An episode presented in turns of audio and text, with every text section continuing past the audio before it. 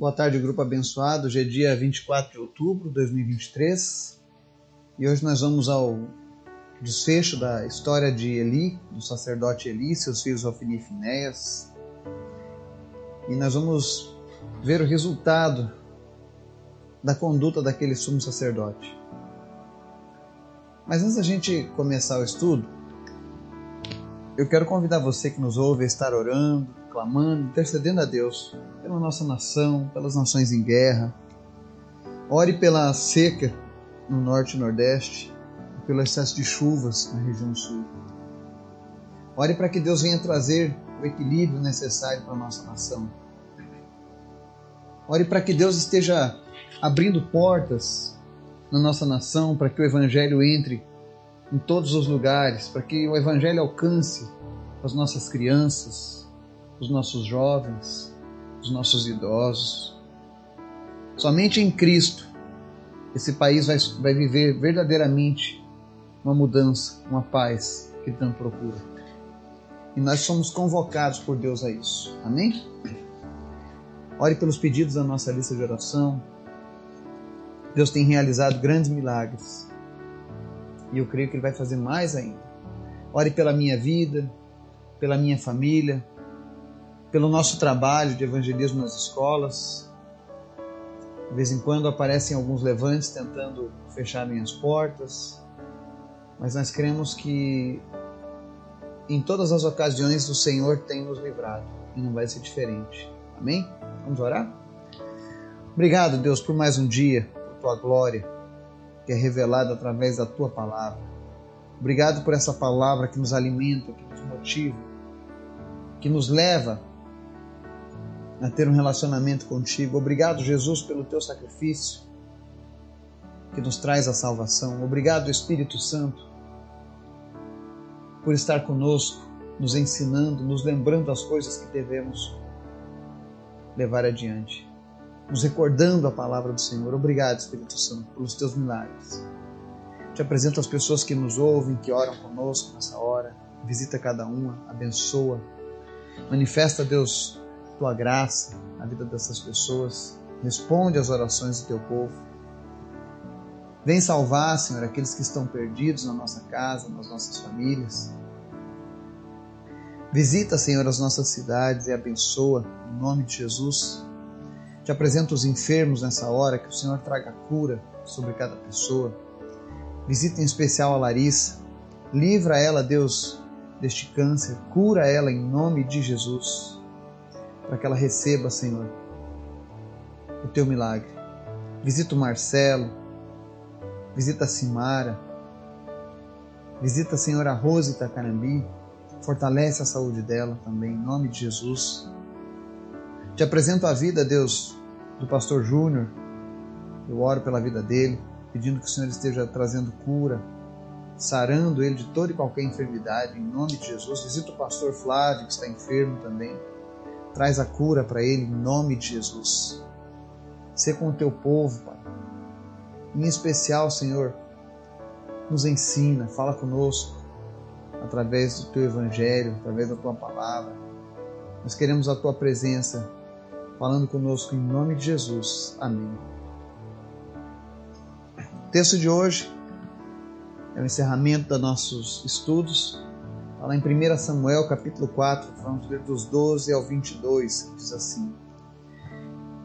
Naquele mesmo dia, um benjamita correu da linha de batalha até Siló, com as roupas rasgadas e terra na cabeça. Quando ele chegou, Eli estava sentado em sua cadeira, ao lado da estrada. Estava preocupado, pois em seu coração temia pela arca de Deus. O homem entrou na cidade, contou o que havia acontecido e a cidade começou a gritar. Eli ouviu os gritos e perguntou: O que significa esse tumulto? Eli tinha 98 anos de idade, seus olhos estavam imóveis, ele já não conseguia enxergar. O homem correu para contar tudo a Eli. O homem lhe disse: Acabei de chegar da linha de batalha, fugi de lá hoje mesmo. Eli perguntou: O que aconteceu, meu filho? O mensageiro respondeu: Israel fugiu dos filisteus e houve uma grande matança entre os soldados. Também os seus dois filhos, Rofni e Finéias, estão mortos, e a arca de Deus foi tomada. Quando ele mencionou a arca de Deus, Eli caiu da cadeira para trás, ao lado do portão, quebrou o pescoço e morreu, pois era velho e pesado. Ele liderou Israel durante 40 anos. Sua nora, a mulher de Finéas, estava grávida e perto de dar à luz. Quando ouviu a notícia de que a arca de Deus havia sido tomada e que seu sogro e seu marido estavam mortos, entrou em trabalho de parto e deu à luz, mas não resistiu às dores do parto. Enquanto morria, as mulheres que a ajudavam disseram: Não se desespere, você teve um menino. Mas ela não respondeu, nem deu atenção. Ela deu ao menino o nome de Icabode e disse: A glória se foi de Israel porque a arca fora tomada e porque o sogro e o marido haviam morrido. E ainda acrescentou: A glória se foi de Israel, pois a arca de Deus foi tomada. Amém? Esse é um encerramento trágico da história de Eli e seus filhos. E essa passagem que, que nós lemos hoje, ela relata o acontecimento após a batalha, onde perderam 34 mil a arca e os dois sacerdotes. É interessante que o Eli estava preocupado, ele temia pela arca. Mas a questão é que o Eli não perguntou a Deus, como sumo sacerdote, o que era para ser feito. Se a arca deveria realmente ter sido levada. Ele não questionou a Deus, ele não pediu a Deus direcionamento, porque ele era um homem que já estava entorpecido dos seus sentidos. 40 anos à frente desse trabalho de sacerdote, e aquele homem, agora no fim da sua vida, estava cheio de problemas, de maldições, de palavras de Deus contra ele, pela sua falta de zelo, pela sua acomodação. É por isso que nós não podemos nos acomodar com a nossa vida em Cristo. Quando nós começarmos a nos acomodar, nós estaremos começando a ficar entorpecidos. Nós podemos perder aquilo que Deus tem para as nossas vidas, as bênçãos do Senhor. O Eli temia pela arca, mas ele não fez nada para impedir que a arca saísse de lá. Ele não questionou, ele não perguntou se era a vontade de Deus. Ele já era um homem idoso. E quando ele ouve a notícia de que a arca foi tomada, seus filhos foram mortos, soldados foram derrotados, ele cai da cadeira e, por conta de ser um homem velho e pesado, quebra o pescoço. Ele passou 40 anos engordando com as gorduras do sacrifício. E há muitos que estão por aí também engordando com as gorduras do sacrifício feito a Deus. Muito cuidado para esses líderes que apenas vivem da gordura dos seus fiéis.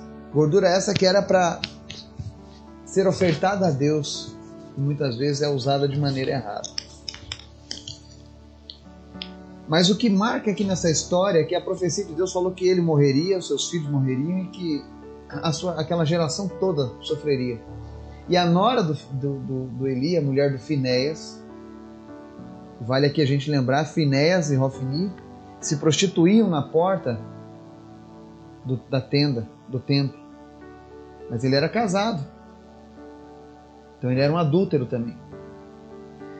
E quando a mulher dele, que estava grávida, perto da luz, ouviu a notícia, o desespero foi tanto que ela entrou em trabalho de parto e morreu, dando a luz. E o interessante é que ela dá um nome ao seu filho.